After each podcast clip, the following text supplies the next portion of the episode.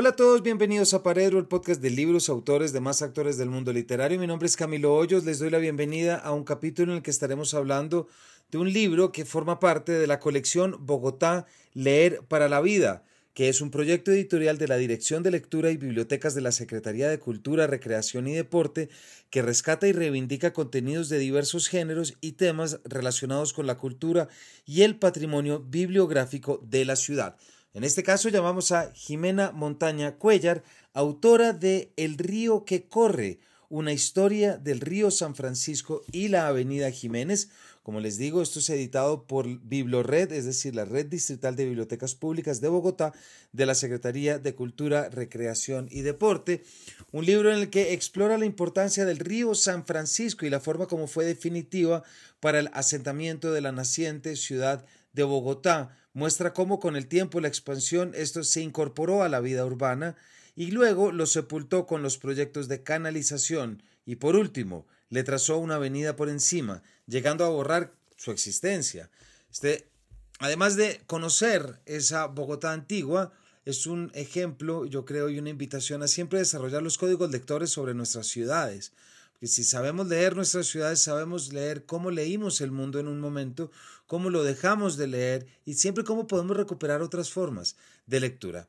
Así es que los dejo sin mayores preámbulos con El río que corre, una historia del río San Francisco y la avenida Jiménez, recordándoles que este capítulo se hace posible gracias a nuestra alianza con Busca Libre, la librería online más grande de Latinoamérica, donde pueden pedir un libro y les llega al día siguiente gracias a su amplísimo y vasto catálogo.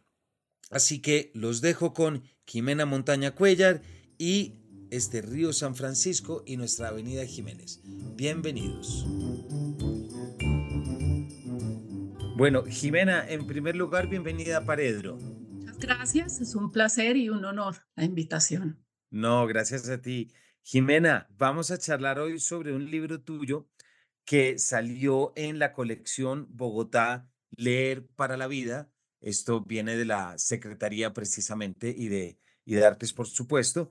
Em, el río que corre una historia del río San Francisco y la Avenida Jiménez, y que es un libro y que es un objeto precioso. Ya quedaron atrás esas épocas en las que los libros editados por el distrito eran necesariamente eh, menores en diseño o en impresión para estar haciendo unas joyas muy bonitas y con unos contenidos muy chéveres. Este es, en últimas, un libro que es la historia de Bogotá. Pero ¿por qué no nos cuentas tú un poquito qué tipo de historia es? Este libro hace parte de, la colección Bogotá Leer para la Vida, que eh, se la se ingenió eh, Consuelo Gaitán, eh, parte de, de Red y de la Secretaría Distrital de Cultura. Esta colección en principio pensaba publicar eh, literatura de Bogotá, distintas miradas a través de la literatura. Y el comité, que son Andrés Ospina, Ramón Cote y María Osorio, o sea, tremendo comité, finalmente empezó a abrir un poco el espectro, ¿no? Entonces, eh, finalmente terminaron editando también un libro con la historia del rock de Bogotá, por ejemplo, o de crónicas actuales, eh, las crónicas de Rondón que nos muestran esa, esa ciudad actual. Entonces seleccionaron este libro porque este libro fue eh, editado en el 2015, la primera edición salió en el 2015, fue un encargo de una fundación privada y la fundación privada eh, tenía un proyecto que era para regalar en Navidad una serie de postales con los edificios emblemáticos de la Avenida Jiménez. Y eh, lo estaba haciendo un muchacho que es investigador y es un muy buen investigador y de repente como a mitad de año, cuando ya tocaba entregar eh, para imprenta, haga de cuenta en, en agosto, bueno, no, en octubre, dijo, no, no lo hago. Entonces, Celia Almentera, que era para entonces eh, quien estaba coordinando ese proyecto, me llamó y me dijo, ¿se le mide? Y yo, pues sí, bueno, ¿cuánto tiempo tenemos? No, cinco meses. Cinco meses eh, para hacer la historia de la Jiménez. Sí, pues porque las fotos y tal, y yo, pero ¿cómo vamos a hablar de la Jiménez si no vamos a hablar del río? ¿No? Entonces, el río, pues sí, vamos a hablar del río, porque finalmente muy poca gente sabe que la Avenida Jiménez finalmente es el río construido y es casualidad, ¿no? En 1917 dice, bueno, lo que como está ya el proceso de canalización, cuando termine, ¿qué va a pasar acá? En ese espacio, ah, una avenida. Y además la vamos a nombrar eh, en honor al fundador de la ciudad. O sea, como todo en la ciudad es casualidad. Entonces, había que enfrentarse a, en cuatro meses, hacer la historia del río y de la avenida Jiménez. Lo que quería decir que tenía, finalmente me servían los 20 años de investigación que convergían en ese río y era hablar del proceso de urbanización de la ciudad, partiendo de la base de que la ciudad se construyó protegida sobre esos dos ríos, el Bicachá y el Manzanares, que serán renombrados como San Francisco y San Agustín a cargo de las órdenes religiosas que tienen los dos puntos, protegido por la cordillera eh, oriental. Eh, y entonces todo, todo, finalmente esa ciudad desde, desde el origen le empieza a dar la, la, la espalda al río. O sea, empezamos a construir sobre el río. Y obviamente lo que necesitábamos eran fotos, además de que yo iba a contar la historia, pues, necesitábamos mostrar eso porque muchas de esas cosas ya no existen. Es decir, mi intención era no, no contarlos, no, no mostrar los edificios actuales que todavía tenemos, que son divinos, sino mostrar ese proceso de urbanización, esos puentes, ¿no? Eh, los edificios del siglo XIX. Y se me iban quedando unas obsesiones, pero pues claro, con ese, con ese ritmo frenético, pues no había mm, forma de, de, de ampliar. Había muy poca historia en realidad, del, río, o sea, las cosas iban apareciendo, ¿no? O sea, las construcciones se me iban apareciendo en ese río, el río iba apareciendo y también un poco la obsesión de, partir del río para que fuera evidente y para que se nos fuera haciendo esa avenida a lo largo del tiempo. Entonces yo partía finalmente de, de uno de mis, de mis problemas que hace años cuando se estaba haciendo el Museo de Bogotá, yo había entregado un ensayo sobre salud, 100 eh, años de salud, educación y un recorrido al interior, en el que yo iba contando el paso del tiempo y cómo iban cambiando los espacios al interior. Y entonces dicen, no, bueno, está muy bien lo que hace Jimena, pero ¿por qué será que se tiene que ir hasta Danieva? Entonces, aquí yo me podía ir a Dan y y hablar de la formación de la cordillera, del precámbrico, ¿no? De, y de cómo se abre ese boquerón y de ese boquerón surge ese río y de ese río y además entonces pues la leyenda, ¿no? Y Bochica y Cia y Sue y todo ese territorio ancestral que va a ser reinterpretado en el proceso de urbanización a partir del siglo XVI. Entonces ahí pues me dieron en, en, la, en, el gusto total, ¿cierto? Poderme regresar no a Dan y Eva, sino a Sue y a Cia, que permite cada amanecer. Em, y luego pues ya podía empezar a, a desarrollar el asunto. Y pues obviamente íbamos consiguiendo fotos y esas fotos también me contaban parte del proceso, ¿no? Que la gente decía, no, es que la avenida Jiménez, eh, metieron el río entre un, tru, entre un tubo. No, no era un tubo, esto es una obra gigantesca.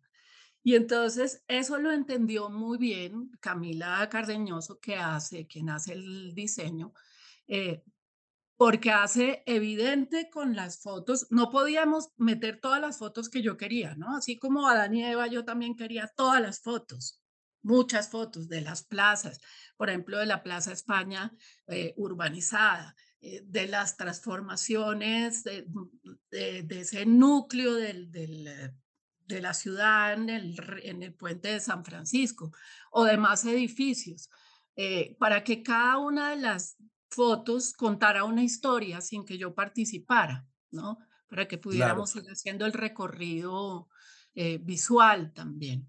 Entonces Camila lo entendió muy bien y era un libro difícil dentro de la colección porque era, los otros eran literatura eh, y era, eran libros cortos.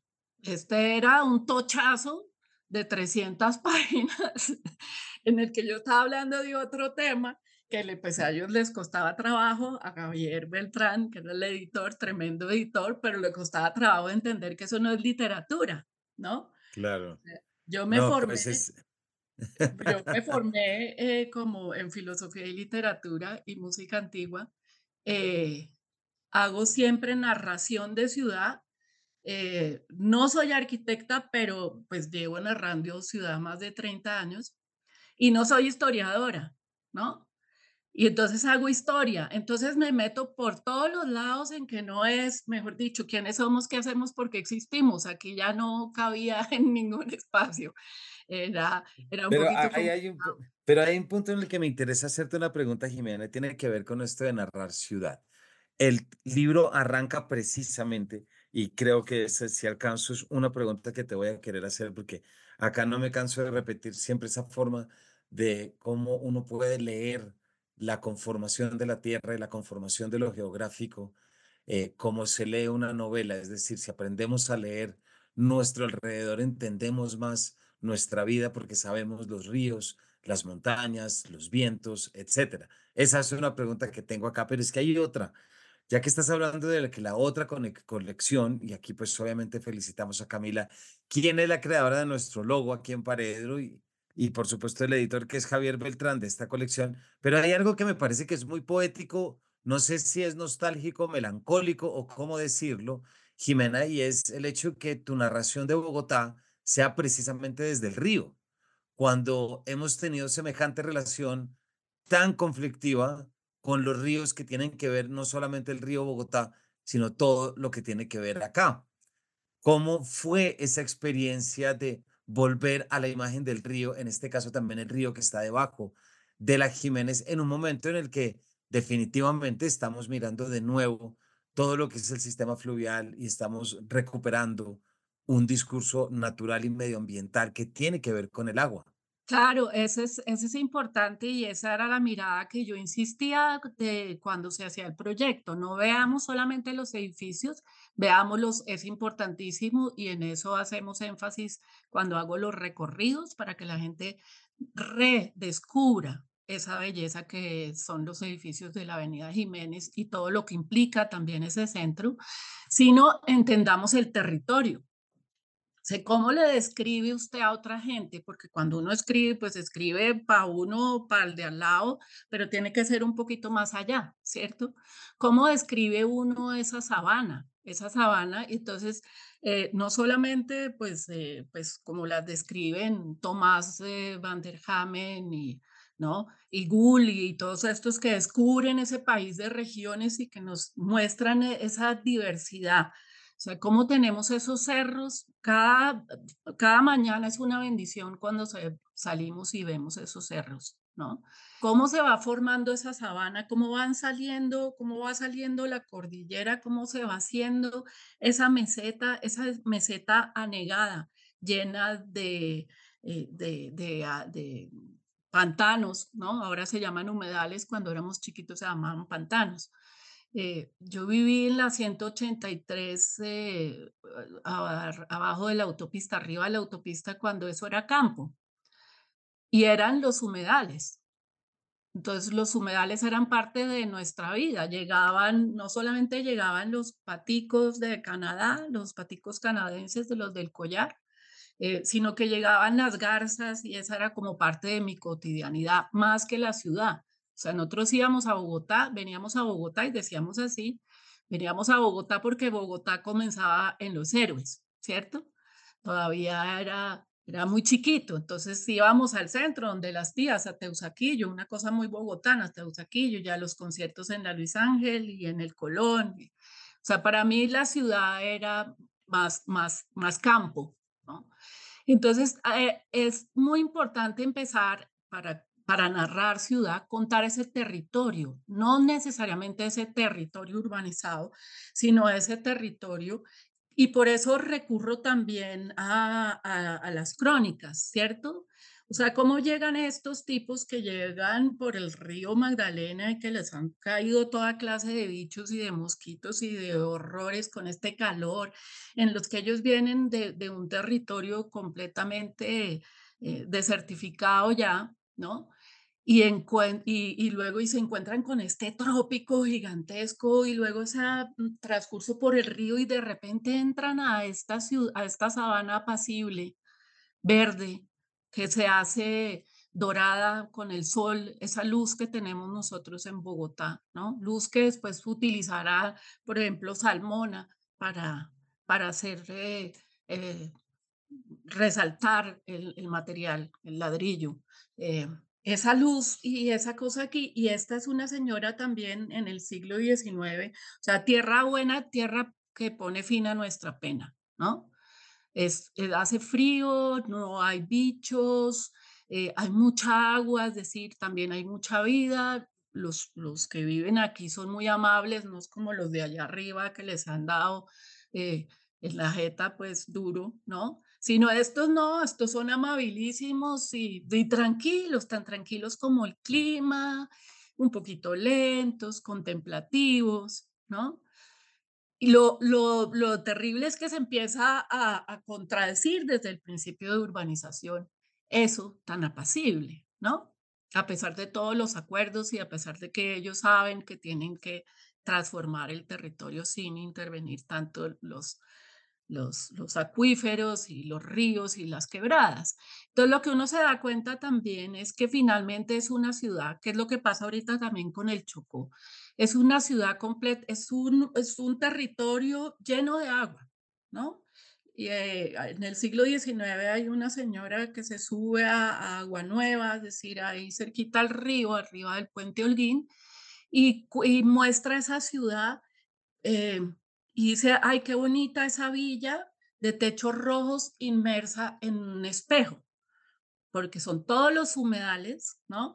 Que le hacen que se vea esa ciudad plateada, inmersa en un espejo. Sin embargo, en el siglo XIX no tenemos que tomar, ¿no?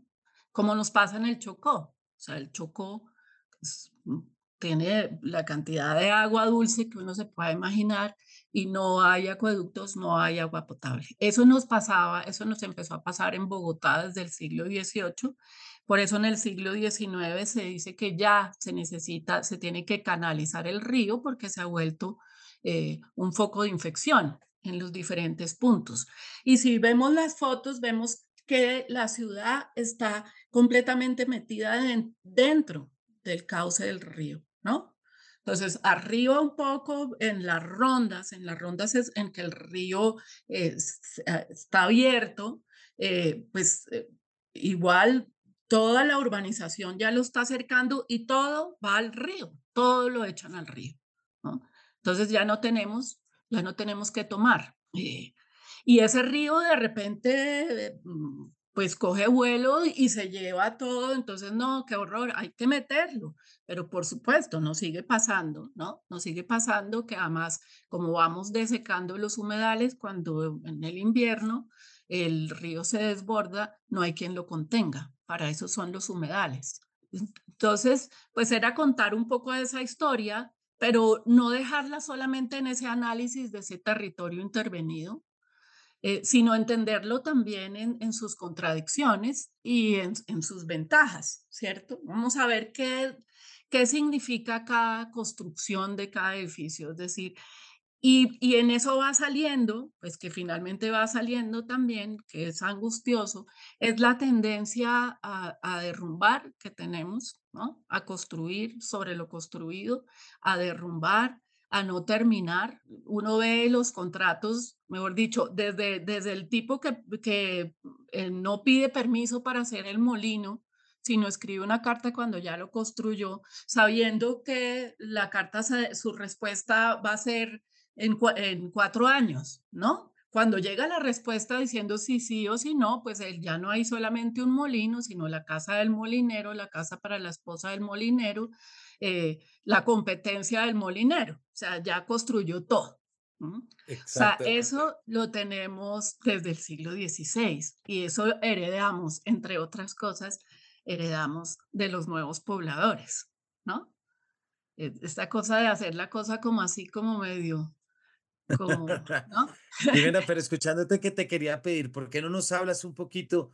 Porque es que de nuevo, por eso siento que hablar del río en Bogotá, no decir ya el río Bogotá y el río Funza y tantos otros que tú mencionas, em, me parece que pensar esta relación con el agua es ya evocar algo, pues que uno siente que prácticamente como que ya nació muerto. Si me explico? Que una relación que parecería que nace ya desde un atropello y desde una congestión.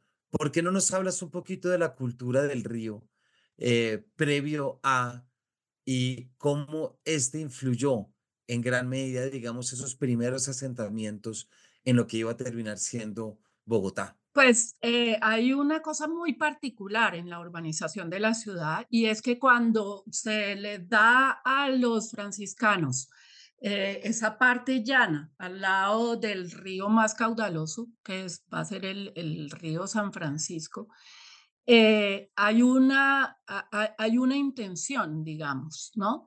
Porque eh, ha- hay un eje, que es el eje es el Camino de la Sal, que es la ruta precolombina. O sea, los muiscas tenían un, un circuito muy consolidado eh, y esa era la ruta de la sal, venía de la región del Zipa. Esa ruta de la sal, no solo pues porque la sal, la sal es la vida también, como el agua, la forma de conservar eh, los alimentos, la sal es la moneda más importante y los muiscas van haciendo intercambio, ¿no? No solamente intercambian las, la, pues las, los tejidos y eso, sino también eh, el, cambian sal por el oro, ¿no? De la región abajo de, del Magdalena. Eh, eh, y ellos tienen, y esa ruta precolombina también está ligada a, toda su cosmogonía, ¿cierto? A las lagunas.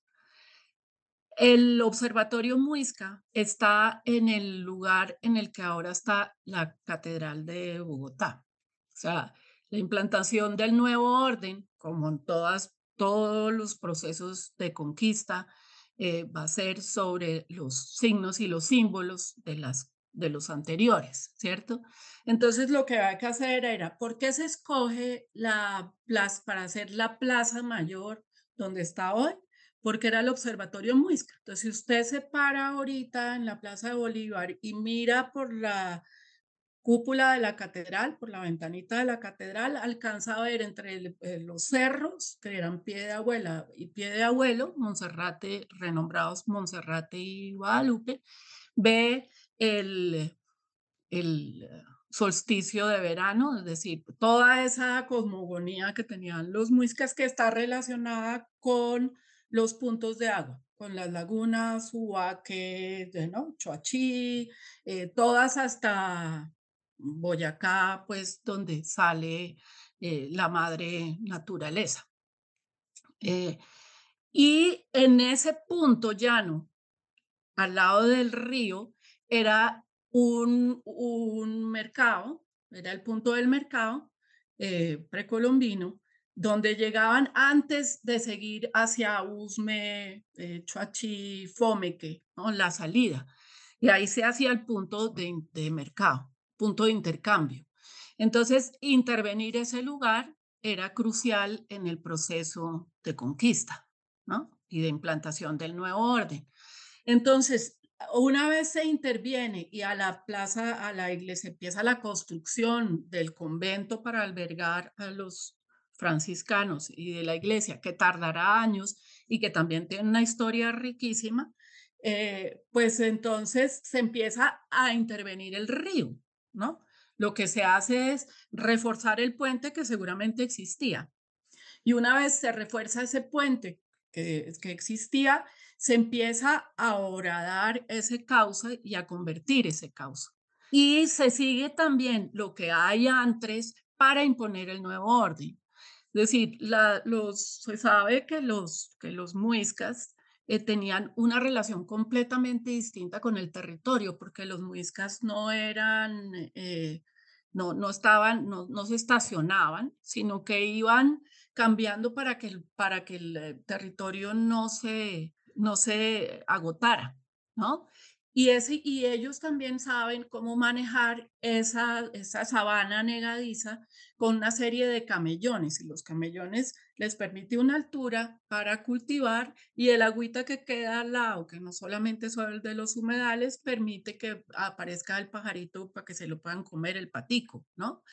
Eh, de todas formas, los, ellos son, tienen una dieta distinta a la que van a tener eh, los nuevos pobladores, porque así como los griegos y todo, pues eh, las, las aves eh, o, los chigüiritos o lo que fueran los cuis, ¿no?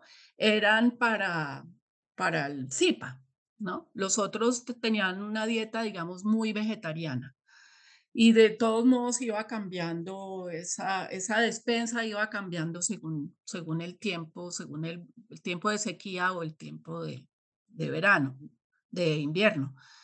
Y eh, entonces, de hecho, eh, cuando ya se empieza a intervenir el río, es distinto, eh, ese crecimiento de Bogotá es completamente distinto al que se hará luego que uno ve también en Medellín o en, en Cali, que tienen sus ríos, ¿no? O sea, nosotros desde que empezamos en el siglo XVI empezamos a intervenir el río. Y luego los acuerdos empiezan a, es decir, y ese proceso de urbanización que va a ser mucho más rápido que los demás porque Gonzalo Jiménez de Quesada se las ingenia para que sea declarada capital a pesar de estar tan lejos del mar, ¿cierto? ¿Quién se le ocurre hacer una ciudad a 2.640 metros sobre el nivel del mar, ¿no? Eh, a esa distancia a esa distancia del mundo. Estamos en la mitad, pero claro, políticamente también estábamos completamente cerrados. Y eso hace que también los bogotanos terminemos siendo tan cerrados, ¿no? O sea, finalmente eso nos va dando nuestras particularidades. Entonces, sí, hay que contar esa historia, pero ya no contarla desde la cosa de que pues no entendimos y seguimos sin entender eh, el territorio, ¿no? O sea, la, ahora las tendencias, eh, digamos, neomuiscas vuelven y hablan del territorio, pues ya, ya no somos, ¿no? Sí, hay que empezar a proteger y ahora pues hay muchas cosas y muchos proyectos en que se están tratando de, de, de proteger los acuíferos, los ríos, las quebradas, de, tratar de ver una, una visión eh, medioambiental, pero, pero tenemos una urbanización desaforada en la que seguimos haciendo relleno para construir donde sea, como sea. Y esa es la tendencia, ¿cierto? Y la tendencia eh, global, eh, pero además es horrible porque ahí sí uno ve la urbanización de la sabana, por ejemplo, de los últimos 15 años y más aún después de cuarentena, nos vamos a quedar sin con qué comer ni qué beber, como decía mi hijo cuando tenía nueve años y fuimos a, a, a Chía, que teníamos que ir y, y, y hablar del sobrecalentamiento global y de todo este horror y empezamos a ver estas urbanizaciones y así que vamos a comer, ¿no? No, pero tenemos un apartamento que cuesta mil millones de pesos en Cajicá. No es viable. O sea, seguimos sin verlo viable, ¿no? El proceso de urbanización es muy complicado.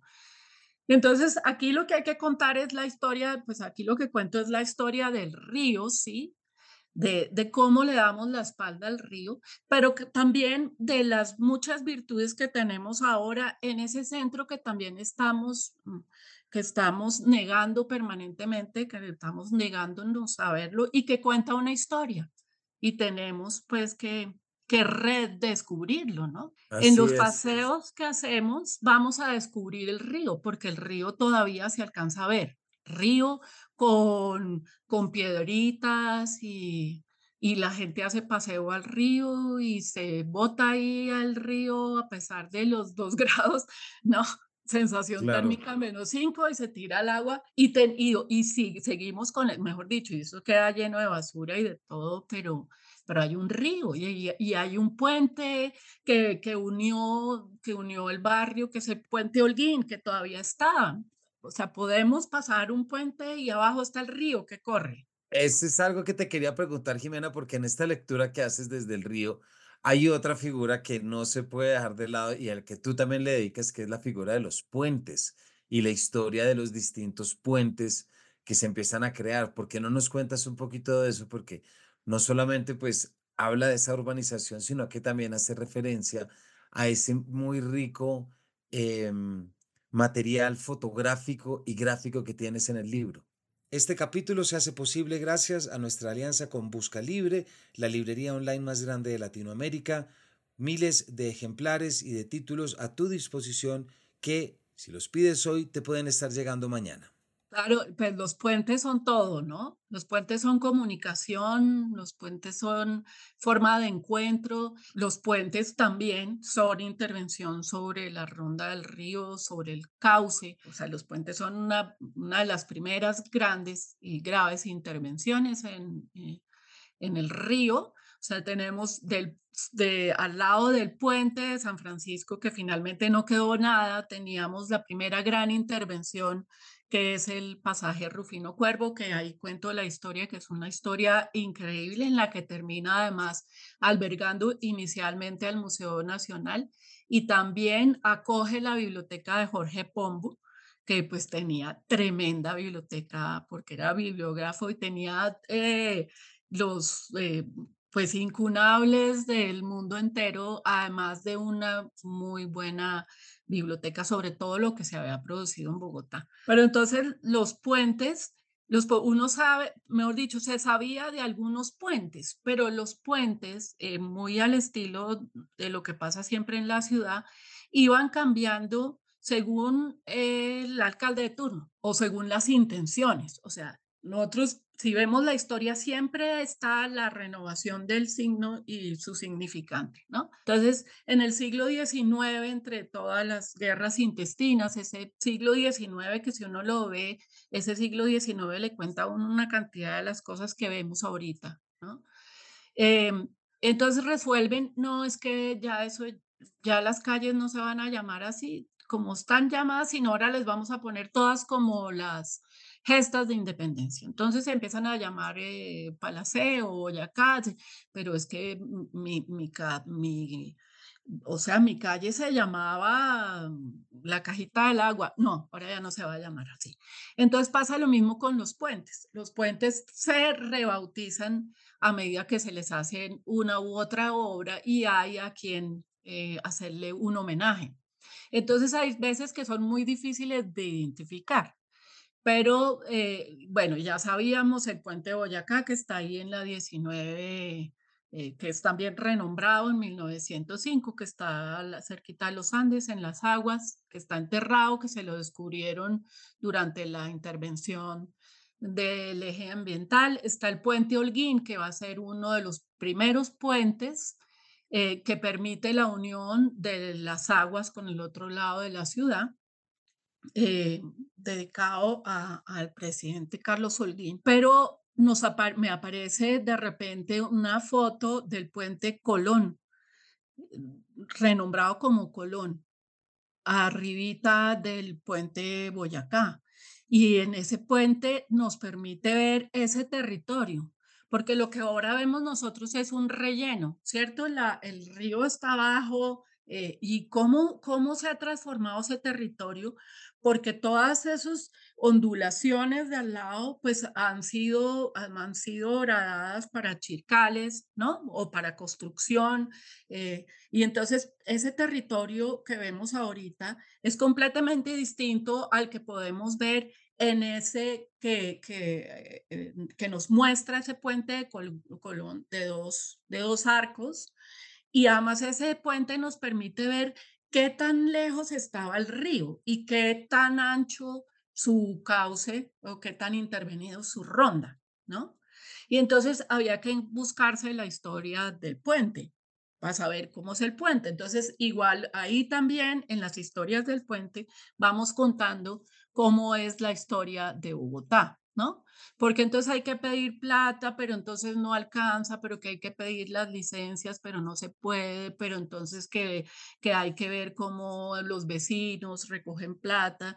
Y una vez está el puente hay que hacerle reparaciones, pero tampoco hay hasta que se cae, ¿no? Eso nos pasa con los puentes y nos pasa con las vías y nos pasa con todo.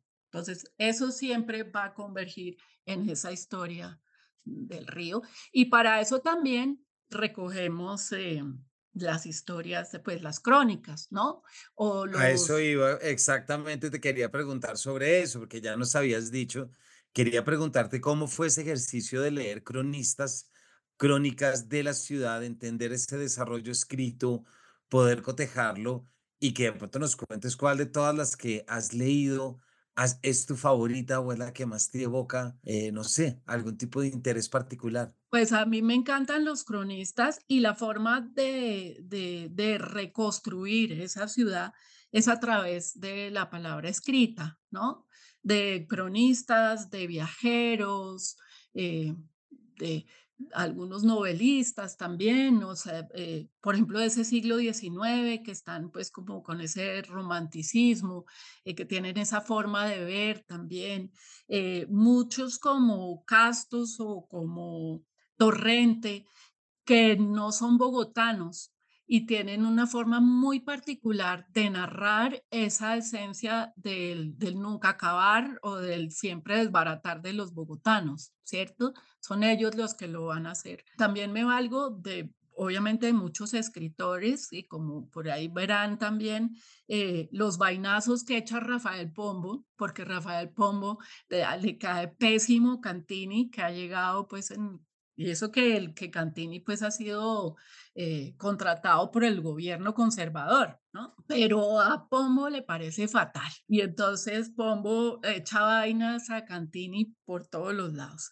Pero entonces uno va encontrando, no solamente en los cronistas como Ibáñez o Cordobés Moure, que cada uno tiene su particularidad, ¿cierto? Cordobés un poquito eh, menos riguroso y más exagerado, Ibáñez más porque era historiador, pero también es médico. O sea, eh, yo, me, yo utilizo mucho a, a Ibáñez porque Ibáñez me permite seguir esos procesos de esa ciudad que busca los procesos de, de higienización, ¿no? que son los que, los que van a conducir a la canalización del río, pues, porque él es, él es médico y es historiador pero es también descubrir por ahí eh, notas de prensa de alguien que escribe y que tiene mucha gracia, ¿no?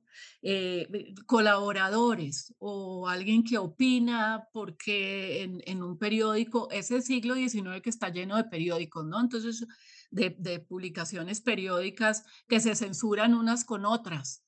Entonces, uno ve, uno encuentra ciudad en esa, en esa echada de vainas con los conservadores, con los liberales, antes de que se censure y acabe el periódico, pero pues ahora uno los puede ver todos, ¿cierto? Pero entonces era así, entonces, ay, no, es que usted está haciendo, entonces el otro, y entonces me voy, me voy, me voy por eso y voy encontrando otras lecturas de ciudad que me permiten luego eh, seguir la pista, ¿no? pero muchas veces también es una foto la que me sugiere buscarle la comba al palo, ¿no? Como en ese puente, en ese puente que yo definitivamente no, o sea, en el, cuando se publicó la primera versión, yo no conocía el puente Colón. O sea, ni siquiera estaba porque el mapa que habíamos hecho inicialmente eh, lo habíamos hecho siguiendo unos mapas entre el siglo XIX, que es el primer mapa, hasta, hasta ya urbanizada, pues el de Bordatanco y tal, eh, que nos permita seguir unos puentes, pero no estaba el puente Colón. Y además esa, esa, ese sitio raro porque además ahí, ahí ponemos una foto que está la iglesia de las aguas y enfrente el río que se desborda. O sea, ahí el río se juntaba con dos ríos y luego sacaba una patica y se iba en lo que ahora es la calle 22. Por eso ahí estaba la calle de los tres puentes. Como esos puentes van cambiando, es decir, si sabemos la calle de los tres puentes y cuando hacen el 38 eh, Moisés de la Rosa, los nombres de las calles y todo habla de la calle de los Tres Puentes y uno se lo encuentra en la literatura. Pero como los puentes han cambiado de nombre, a uno no, no ubica el sitio, ¿no? Entonces, sabes que hay que ir sacando pedacitos, ¿no?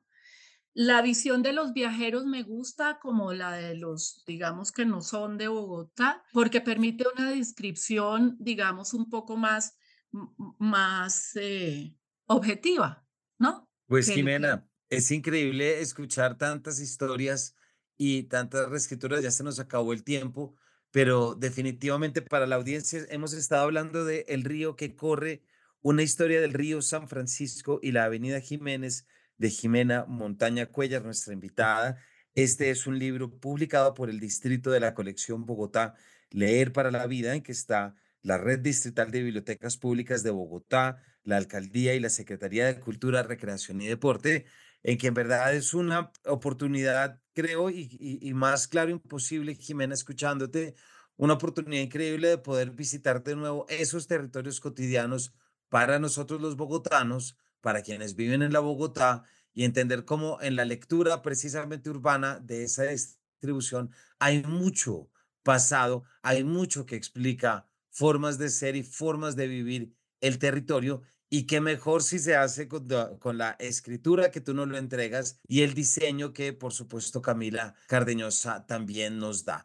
¿Dónde se consigue este libro, Jimena? Quien lo quiera empezar a leer, ¿qué hace? Este libro es de distribución gratuita se puede eh, consultar ahora en la página de Biblored, colección Bogotá para leer, para la vida. Están todos los títulos de la colección. Es tremenda colección, distintas formas de ver y de enfrentar la ciudad. Se puede descargar. Y eh, este año, el año pasado, hicimos varios recorridos para redescubrir el río y encontrarnos con la Avenida Jiménez en los que distribuíamos el libro. Y ahora, pues como ya cambiamos de administración y todo, pues ya no sigue la colección, pero este año haré también recorridos para, para mostrar el río y mostrar, y, y mejor dicho, cuando caminamos, entendemos entendemos esa ciudad y es una forma, es un tributo a, a Bogotá y para que la descubramos, ¿no? la entendamos con sus contradicciones, pero la podamos proteger lo que hay, que, que lo entendamos.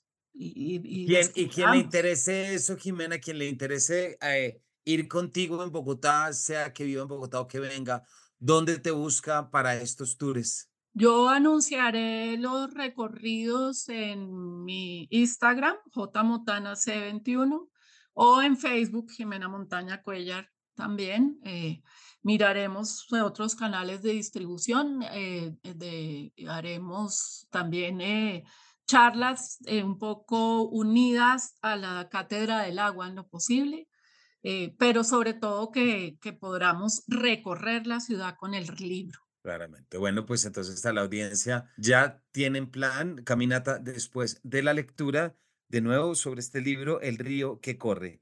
Jimena, muchísimas gracias por habernos acompañado y por tu tiempo. Camilo, muchas gracias. Es un placer. Un abrazote. Igualmente para ti. Ya nos encontraremos en el río. Me encantará porque yo sí quiero ir a hacer ese tour contigo. Eh, a todos ustedes ya saben entonces que leer. Esta es la colección Leer para la Vida de la Secretaría de Cultura, Recreación y Deporte de Bogotá. Muy recomendada que visiten estas páginas. Y por lo pronto nos despedimos y nos vemos en una próxima edición de este Paredro.